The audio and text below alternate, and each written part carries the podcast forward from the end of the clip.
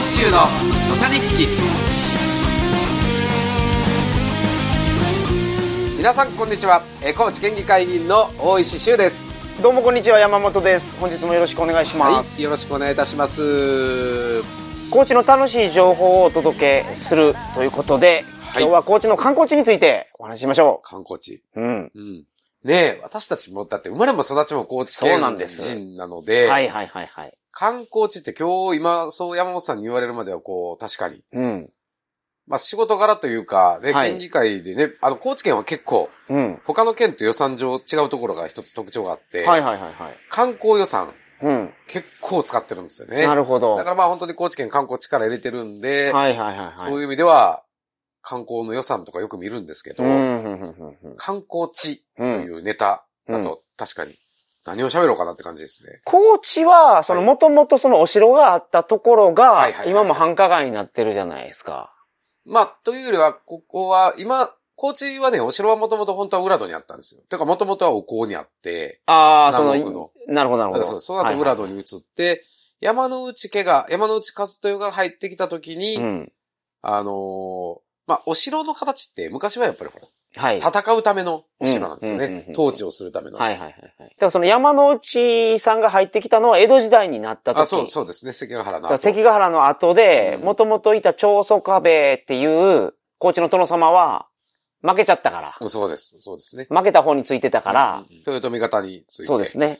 で、徳川方について山の内和豊家一家、山の内家が入ってきたわけですね。土佐24万石。ところで静岡か、掛川ですね。掛川、そうか、掛川そうか。そう、掛川城と高知城が全く同じなんですって。そうです。作りがそうなんです。だから、その、そうか、そっから来られた方が、高知城を築いたと。二代目かな？でも築いたのは。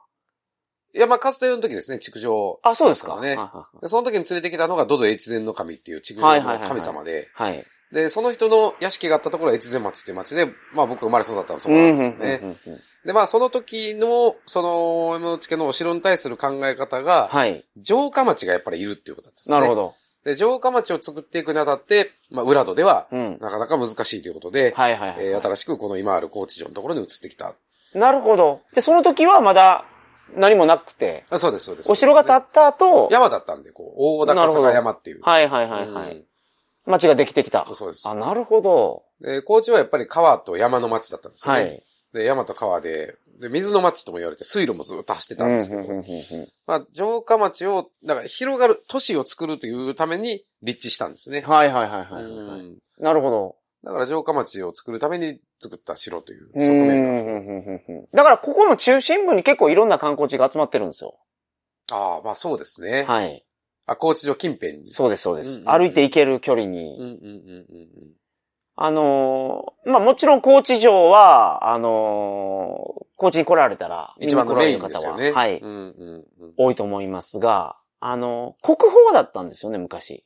あの、大手門が。うんうんうん、そうです。そもそもその、築城した最初の時からの建物で残ってるのは大手門だけなんですね。はいはいはいはい。一一回焼けてるんですよね、うん高知の天守が、ね。はいで、200年ぐらい経って焼けたのかな？うん。うん。大手門が一番の高知では価値のある建物ですね。はいはいはいはい。うん。で、昔国宝だったんですけど、なんか法律が変わったのかな、うん重要指定文化財に格下げになっちゃって、うん。なっちゃったんですけど、その当時、国宝っていう石碑、せっかく建てたんで、はいはいはいはい。それ残ってます。そうですね、そうですでね。その横に、大手門のところにね。はいはいはいはいうんうん昔、国宝でしたっていう、ちゃんとコメントも出てますけど。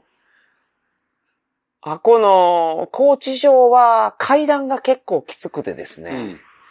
えっと、歩くのは大変ですが、あの辺の近くの高校生とかは、トレーニングいや、に使ってますしてますよ、してますよ。僕もトレーニングそれで膝痛めたんですけど、この間。はい。昔は動物園もね、中にあったりして。はいはいはいはいまあ本当に高知市民の憩いの場ですよね。うん僕は子供の時あれ何十円かで入りましたよ、あの動物園。ああ、そうですよ。はいずずキリンいましたよね。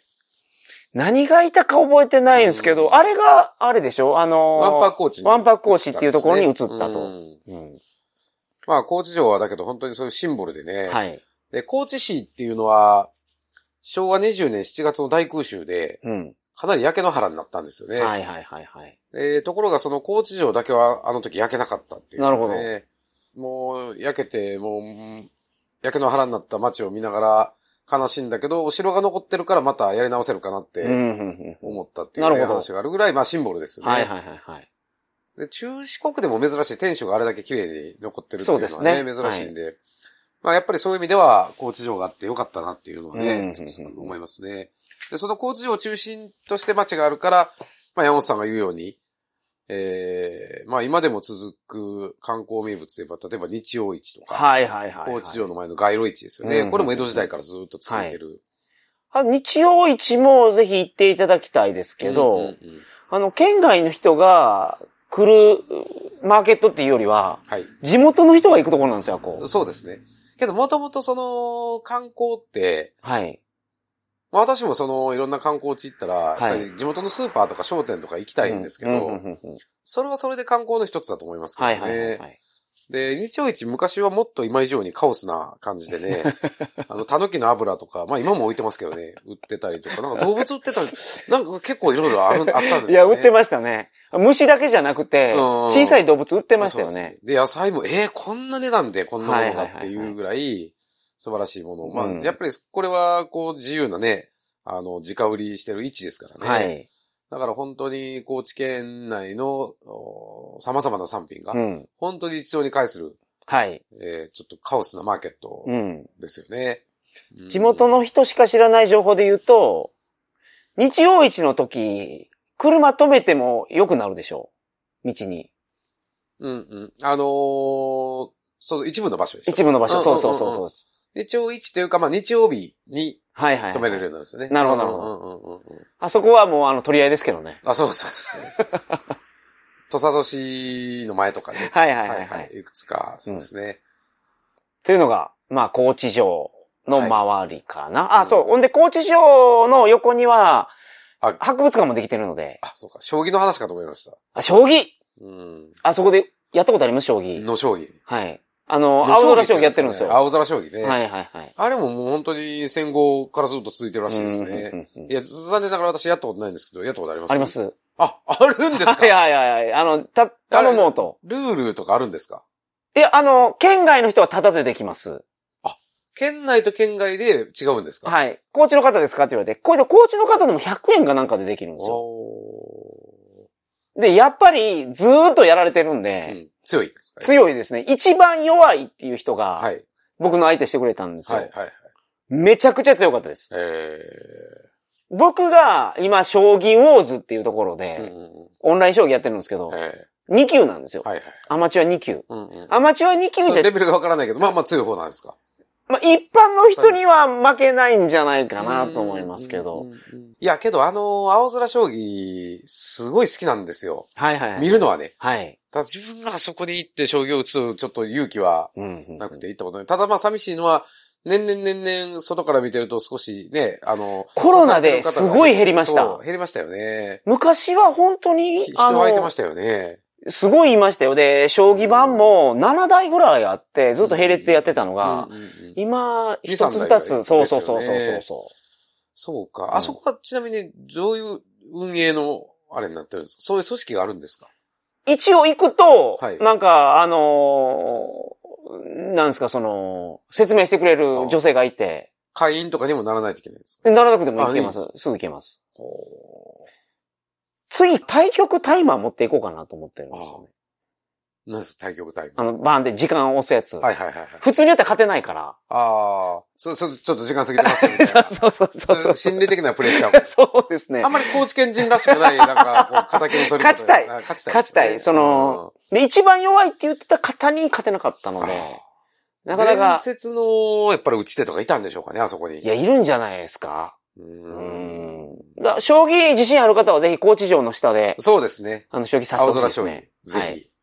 高知のね、本当に、うんあそこは一つの象徴的な空間ですうんうんね。うんうん。あとはやっぱり播磨橋。これは触れないといけないと思うんですけど。っ日本三大がっかり名称。て言われてますけど、はいそんなにがっかりしないと思うんですよあ、。そうです。そうですね。はい。まあ、風情はね、うん。まあ、ただ川流れてないですからね。川は流れてないですね。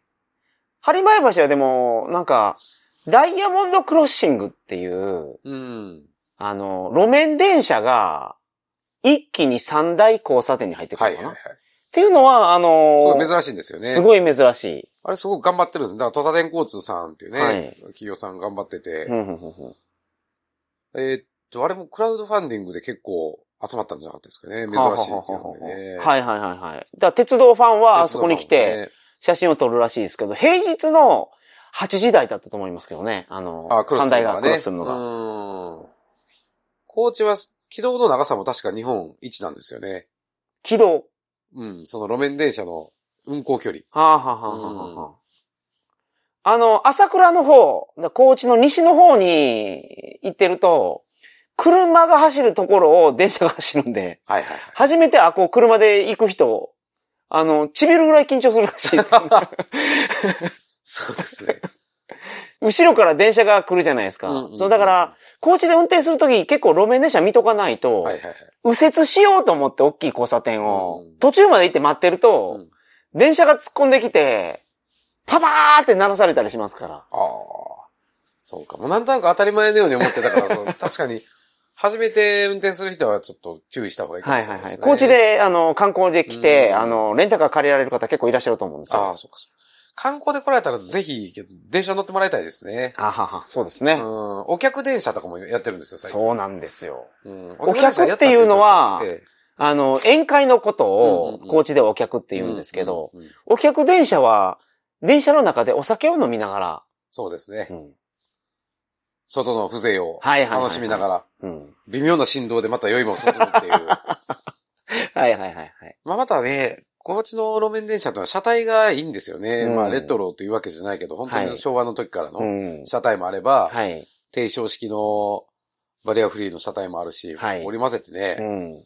あと昔は結構海外の車体も買い付けてきて、はいはいはいはい。すごいそのヨーロッパのなるほどな車体とかね。確かに珍しい車体ありましたね。ありますありますはいはい。これたくさんあるんですようね。ん。一時だから、ただね、やっぱり公共交通だから経営が結構厳しいという中で、あの海外の車体買ってきたのが無駄遣いだったんじゃないかとかね。ああ、そんな話もあったんですか？うんそういうのはありましたけど、あれはすごく価値ですよね。うん。まあ今、どういう整備されてるかあれですけど、すごくこれからどんどん、はい。やっぱり価値になってくるんじゃないかなと思いますうんうんね。ぜひ、あのー結構海外とか行ったらトレイルパスみたいなね、はい。公共交通乗り放題みたいな、うんあるじゃないですか。ありますね。これからインバウンドの皆さんとかも多分かなり来られると思うので、はいそういう仕組みとかもやっぱり考えたらいいんじゃないかなっていうので。あのー、毎遊バス。ああ、そうですね。それはありますね。毎遊バスはバスのチケットなんですけど、うん電車乗れます。電車も乗れます。うんうんううん。ん。だからそういうチケットがあったりとか、たまにその無料の日もあるので、うんうんうんうんあのー、まあ、そういうのがなくても、うん。うん。一区間、一番短かったら130円かな？で、高知市内の中であれば、200円で、そうですね。どこまでも行けますからうんうんうんあのー、チンチン電車もぜひ乗ってくだ新さい。地ですね、ぜひ。うん。あとは、桂浜。この、日本人の方が高知に来られると、やっぱここにうん。行かれる。龍馬像ですよね。そうですうん。あの、駐車場に車止めて、えーっと、今ちょっと新しくなりましたけど、お土産物センターとかがあって、階段登っていって、はい。左に曲がったら龍馬像じゃないではい、すか。はい、はい。みんなこっちから行くんですけど、ええおすすめはうん、右側からなんですよ。あ、水族館の方から行く水族館の方からなんですよ。。水族館の方から海を見て、階段を登ってきたら坂本龍馬の正面から見れるんです。ああ、そうですね。はい。まあ、普通のルートで上がっていくと、まず背中ですからね。だから、いや、みんなね、高知県の人あっちから行くんですけど、はい、はい、はいあの、観光の研修を僕受けて、うんうんうんあの、ぜひガイドさんはこっちを進めてくださいって言ってました。正面から会えるから。そうそうです。で、順番に気持ちが高まっていって、い結構高台まで上がってきた時に、すごい大きい坂本龍馬の銅像が、なるほど、なるほど、なるほど。正面から見れると。ほんで、後ろ振り返ったら海が見れると。うんうんうんうんうん。だからそれは確かにそうですね。そうなんですよ。あれ、順路を、あの、こっちって、あの、矢印つけた方矢印つけた方がいいかもしれないですねいいと思います。は確かにそうなんですね。い。演出的にそっちが、うーん。後ろから見るよりは前から見た方がいいか。はい。しかも階段をちょっとずつ登っていったら見えてくるっていう風に見えるので。うんうんうんなるほど、なるほど。これちょっとメモしないといけない。けど本当にその、桂浜、もちろんね、素晴らしい水族はい館があるというのはありますけど、まあ何もないところなんですよね。はいあるのは景色。まあ、景色風景、風景だけでね。うん。でただね、その、地球、が丸いっていうのを感じれますよ、あこ。うん。はあのーえっ、と、龍ヶ岬でしたっけ？い、はい、はい。あのー、桂浜から歩い、うん桂浜の中の一番右端っていうのかな、はい 西の端？うんうんうんうん。西の端の方にうん、ちっちゃい鳥居がある神社があっはいて、そっからあのー、太平洋を見渡せるんですけど、あこまで行くと本当に地球が丸いんだなっていう感じるぐらうい、海一色になるので。雄大なね、太平洋をはいはいはいはい望んでね。うんだから何も用事ないのに昔、やっぱり10代の時とか、はい。自転車こいで行く。生きてましたよねあるい。は、ね、原付きバイクを買ったら行く。あそこ夜行ったら怖いんですよ。はい車運転できるんだったら行く。車運転できるようになったらあそこに行ってましたうん。そうですね。一応その月の名所って言われてるんで、うんうんうんうんその、お月見の時にはあここでイベントやってますよね、夜。そうですね。はい。月の名所ですからね、はい桂浜は。うん。そういう風景の中にまた龍馬像があるっていうのが、はい。いいんでしょうね。うんうんそういう志の場所みたいな、まあちょっとしたパワースポットはい。かもしれないですうんね。うんうんうんで、そっから、えっ、と、まあ、歩くと10分ぐらいうん。のところに、えー坂本龍馬記念館がありまして、うんうんうんうんここも、あの、リニューアルされて、すごい綺麗になりましたから。そうですね。ぜひ行ってほしいです倍、倍ぐらいね、正直もはいはいはいはいできて。で、ここはやっぱり龍馬の手紙があるんですよね。うん。坂本龍馬さんっていうのは本当に、こう政治的にも確かにいろんな業績をね、はい。成し遂げられた方ですけど、うん。そういう考え方の好き嫌い以上にこう人間としてのね、うん。すごく魅力に溢れた。はい、そうですよね。うん結構その、うん直筆の手紙が、1個とかじゃなくて、かなりの数残ってますね。残ってます、残ってます。うん。これずーっとだからね、龍馬記念館の方は龍馬に関わるものを毎日ぐらい鑑定ずっとしてるんじゃないでしょうか、ね。はいはいはいはい、はいうんうんまあ、そういう意味では、本当にこう、しかも龍馬記念館っていうのは、はい。行政が主導で作ったもんじゃないんですよね。けど、高知県立でしょそうそう。けど、もともとは、高知県の若い人たちが作ろうって言い出して、なるほど。商工会議所青年部かな。はいはいはいメンバはい、はい。あの、全国でね、龍馬会やられてる橋本さんっていう有名な龍馬会の会長さんがおられますけど、はい。その皆さんが中心となってお金をバーって集めて、えーそれでできたんですよね。なるほ。ど。だから民間主導なんですよ。ええでただまあ、県も協力しろっていうことになって、はいはいはい。あだったらその維持管理っていうのはしっかりやりますので、県立ということになって今ね、維持管理してますけど、はい。もともとできるきっかけは若者のパワーなるほど。というので、特筆すべきね、はいだと思いますね。なるほど。で、龍馬像もそうなんですよね。龍馬像はなんかそうですね、有志で。集められたっていうのを書いてますかね。あれ、本当に素晴らしいのは、大体銅像とか建てたら、うん。その、実行建立委員会、例えば会長なんとかとかで出るじゃないですか。ああ。大体載ってるでしょ、後ろ。はいはいはいはい。何でもそうですけど。はい。龍馬像ないんですよ。なるほど。建立者、高知県青年。はいだけなんですよねなるほどなるほど。で、中心になったのはあれ、入間尻義康さんっていう人なんですけど、はい。まあ有名な人ですけどうんね。でこの人は早稲田だったと思うけど、学生の時に、はい。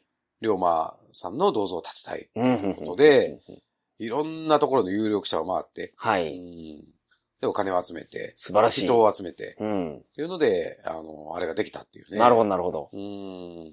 あれが立った時は実際龍馬と一緒に仕事した田中貢献とかね。はい。あ、生きてらっしゃったんですか？いやーで生きてて出席して、うんなるほどなるほど。うん、祝辞を述べたっていう。はいはいはいはい。ねだからそういう息づいてますよね。そういう、高知の若い人たちの魂というかね。うんうんううんん。えっと、龍馬伝が大河ドラマになった時は、はいえー高知県にも観光客がたくさん来られたんですけど、そうですえっと、牧野富太郎さんの。朝ドラが今年はやられるということで、。えっと、牧野植物園もはい。リニューアルされて、うんうんこれもおすすめです。牧野植物園はね、雰囲気もいいし、はい。何より、まあ、食、そうですね。まあ、これは本当に豊かな時間を過ごしていただきたいうんということでね、言っていただいたらいいと思いますけど、まあ、牧野富太郎さん、これからどんどんね、また人気も出てくるかもしれませんけど、はいはいはい。その、結構日本の植物園って、見た目の豪華さを目指すから、はいはい。すごいなんか、藤の花をうん藤棚作って、すごい見た目ですみたいなことをやるじゃないですか。うんうんうん牧野富太郎さんは、その自然の姿を残したいと。うんうんうんうんできるだけ自然な形で残したいと。うんで、あ、この五代さんは植物がすごいあったんですって。うんうんだから植物園作るならここうんうん。っていうのを当時のそのお寺にうん掛け合って。チェクリンジさんですね。そうですうん。で、ねお寺、と共存している植物園なんですよ。そうですよねだから駐車場とかも共同で使ってますからね。うん。うん。まあ、チェクリンジさんに大変お世話になってますよね。そうですねだから、牧野は県立なんで。はいはいはいはいで。すね。で、季節によってやっぱ見れるものが違ってねあとは、牧野富太郎さんがやっぱ、すごい方だったんだなと。うん。日本の植物の、そうですね。植物学の知事っていうのかな、うん植物の名前を結構つけられてますね。うん。まあ本当にその一つのことをコツコツ順じて、うん。ある種やれた人ですよね。はいはいはいはい。高知県の、なんか土佐人の類型ってあるんですよ。はい。刀剣型、お長鳥型、おほほほ茶棒型っていうのがあって。チキン南蛮型はないチキン生型ないんですよ。まあ、山本さん確かチョイス型だったと思いますけど。はいはいそう。だから、龍馬とか刀剣型って言われるんですね。なるほど戦って、どうも、一回食いついたら離れないみたいなね。はいやっぱり高知県人ってそういう熱いイメージがね、はいはいはい。あると思うんですけど、真逆の牧野富太郎みたいな人もいるんですよね。なるほど。お長鳥知ってます？あのー、南国にお長鳥、お長鳥センターありましたから。あれも天然記念物でしょそうですね。あの、尻尾が、尻尾の羽がすごい長いそうそうそうそう。鶏。そうなんですよね。はい。あれは土佐藩がずーっと奨励して、はい。とにかくだから尻尾を長くするために、はい。もう日がな交配させて、ずーっと研究して、はい。1センチ2センチずーっと伸ばしてきたわけうんですよね。うんうんだからその、鳥が高いところに止まってますもんね。あ、そうです、そうです、そうです。尻尾が長いから。そうですはい。ところが、なんて言うんでしょうね。何かの妖精に駆られてるわけでもないじゃないですか。尻尾を長くするっていうのは。妖精に駆られてる。妖精というか、生物学上何かそれを伸ばしていいことがあるとかっていうことそうですよね。ね。はいはいはい。けどそういう、こう、地道な研究に、うん。まあ一生を投じてこうやるとかいう、そういう人たちが、お長鳥方ってなるほど。言うんですよ。牧野富太郎さんもそうなんですよね。はいはいはい。まあ決して別にその名誉とかね、うん。人に顧みられたいとか自慢したいとかそういうんじゃないんですよね。はいはいはいはい。好きなことをコツコツずーっとやり続けてきたっていう。なるほど。まあそういう地道さもね、まあはい高知県人ってなんか短絡的で短気で、合法来楽で酒飲みでみたいなイメージもありますけど、そうですね。まあ一方そういう人もいるっていうね。うん、なるほうど。んまあところがその家族に迷惑かけてるという意味では、えー、刀剣型も、お長取り方も一緒かもしれない。牧野富太郎って、まあ今はね、あんなすごい、だいたい晩年の優しそうな顔でね、写真も写ってるから、はいはいはいはいまあ魅力的なすごいね、はい。方ですけど、奥さんは大変苦労されたっていうね。うん。お子さんが結構いらっしゃったんじゃないかなうーん。?10 人ぐらいいらっしゃったんじゃないですか。そうですねはいはいはいはい。私もうとにかくお金がなかったんですよね。うん。だって研究ばっかりしててね、確かにお金もたまらないし、うん。いくらあっても足らないですよね。うん。だから前ずーっと引っ越し続けてたってね、家賃払えなくなるから引っ越しして、また引っな越ししてる。ほど、なるほどもう。全部奥さんがはい。支えてあくれてたっていあ。う。なるほど。ところがそういう悠久のね、はいロマンに生きて、うそして世界の誰も成し得ないような業績を一生かけて残して、ん。なるほど。えーそしてまあそれが今に息づいてるということで、まあ、そういうこう富太郎さんのねロマンをはいま。た今度のドラマ「らんまん」が放映されることにそうですね。なりましたから、うんこういうことにね光が当たって、はい。はいまた高知県で一一つのね、うん側面に光が当たればいいなと思いますね。はい。本日は本当に代表的なスポットしか紹介できなかったですけど、ねはい。他にもいろいろあるので、はいまたですね、あの、回を改めて、はい高知の観光地の話はしたいと思います。はい本日もどうもありがとうございました。ありがとうございました。悔しかった夕焼けの空が僕を赤く染めて強く生きろと励ましてくれた夕焼けの光が僕を赤く染めてこんなもんかと問いかけてくれた